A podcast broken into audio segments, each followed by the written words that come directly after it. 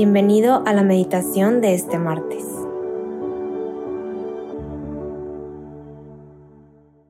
En nombre del Padre, del Hijo y del Espíritu Santo. Amén.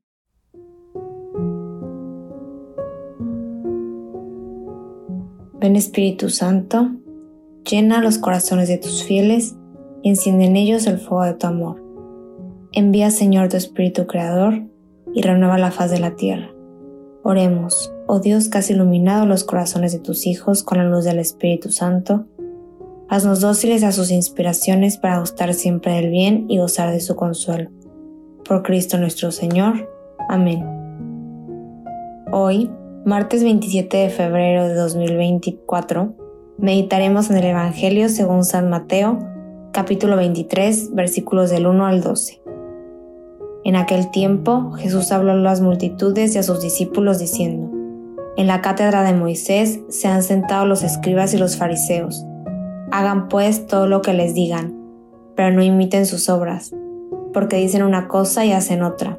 Hacen fardos muy pesados y difíciles de llevar, y los echan sobre las espaldas de los hombres, pero ellos ni con el dedo los quieren mover. Todo lo hacen para que los vea la gente ensanchan las filacterias y las franjas del manto. Les agrada ocupar los primeros lugares en los banquetes y los asientos de honor en las sinagogas. Les gusta que los saluden en las plazas y que la gente los llame maestros. Ustedes, en cambio, no dejen que los llamen maestros, porque no tienen más que un maestro, y todos ustedes son hermanos. A ningún hombre sobre la tierra lo llamen padre, porque el Padre de ustedes es solo el Padre Celestial. No se dejen llamar guías, porque el guía de ustedes es solamente Cristo. Que el mayor de entre ustedes sea su servidor, porque el que se enaltece será humillado, y el que se humilla será enaltecido. Palabra del Señor, gloria a ti, Señor Jesús.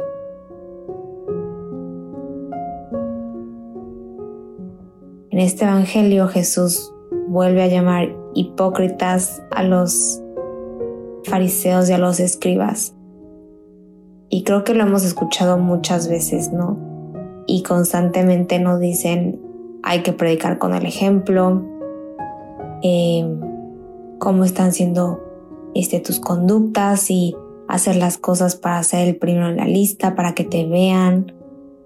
Creo que hemos reflexionado muchas veces sobre eso, ¿no? Y leyendo el Evangelio yo pensaba, sí, como que lo he escuchado mucho y no quiero ser hipócrita y Jesús, Jesús no quiere que seamos hipócritas porque a lo mejor muchas veces por nuestra hipocresía, este, algunas almas pueden permanecer cerradas al amor de Dios porque no ven nuestro testimonio de cristianos con una coherencia entre lo que decimos y lo que ponemos en práctica. Como que yo pensaba, es que qué responsabilidad tan grande tenemos como cristianos, ¿no? Y, y qué fácil es, no sé, reflexionarlo y decir, no quiero ser hipócrita, eh, o quiero hacer las cosas por amor a Cristo, pero ¿cómo, cómo hacerle? Porque a veces que, que con nuestra naturaleza caída es difícil, ¿no? Y y volviendo a leer el Evangelio y dándole vueltas en oración, Jesús me decía, pues es que no todo tiene que ser con tus propias fuerzas. De hecho, necesitamos de la gracia de Dios para ser estos cristianos que estamos llamados a ser coherentes. Les quiero compartir algo que decía San Francisco a sus hermanos. Predicad siempre el Evangelio, y si fuera necesario también con las palabras. No hay testimonio sin una vida coherente. Hoy no se necesita tantos maestros, sino testigos valientes, convencidos y convincentes. Testigos que no se avergüencen del nombre de Cristo y de su cruz, ni ante leones rugientes, ni ante las potencias de este mundo. Me encanta porque la primera cosa que dice predicad siempre el Evangelio y si fuera necesario, también con las palabras. O sea, aquí nos está diciendo que predicar el Evangelio es con nuestras acciones. Y a ver, no estoy diciendo que la palabra no importe, claro que no. Pero también la importancia de lo que hacemos, de, de nuestras acciones, de nuestra conducta. Y este ser testigos, tenemos que ser testigos del amor de Dios, del amor de un Padre. Dice en el Evangelio, el Padre de ustedes es solo el Padre Celestial. Hay que encontrar a Dios como Padre. Hay que descubrir y reconocerlo como un Padre amoroso. Y que no se quede nada más como una idea bonita, sino llevarlo al corazón. Sabernos y acoger ese don de hijos. Pedirle la gracia a Dios de creer que Dios es un Padre que me ama, que me contempla, que me mira con ternura y saberte experimentado como hijo también es una gracia. Y así poder ser testigos, testigos de ese amor. De ese amor que te libera, que te impregna desde lo más profundo. Y así ser cristianos cada vez más coherentes.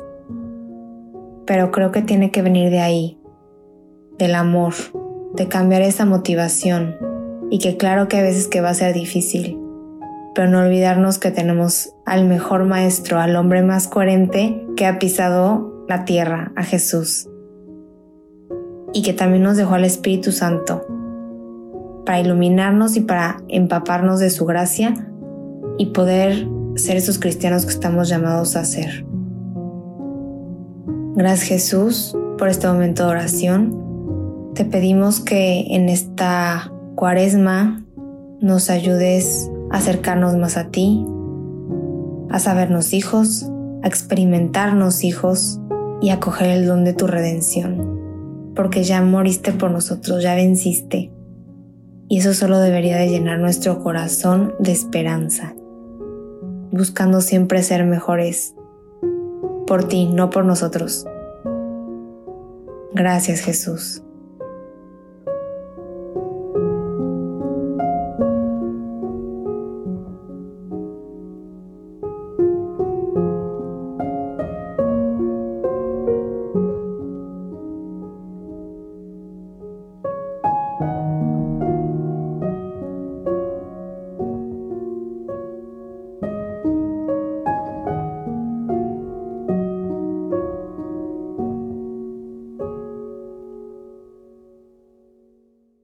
Te damos gracias por todos los beneficios recibidos, a ti que vives y reinas por los siglos de los siglos. Amén. Cristo Rey nuestro, venga a tu reino. María Reina de los Apóstoles, enséñanos a orar.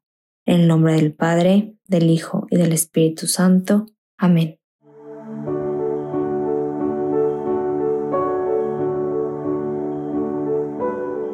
Te invitamos a quedarte dialogando con Dios y seguir en oración. Nos escuchamos mañana.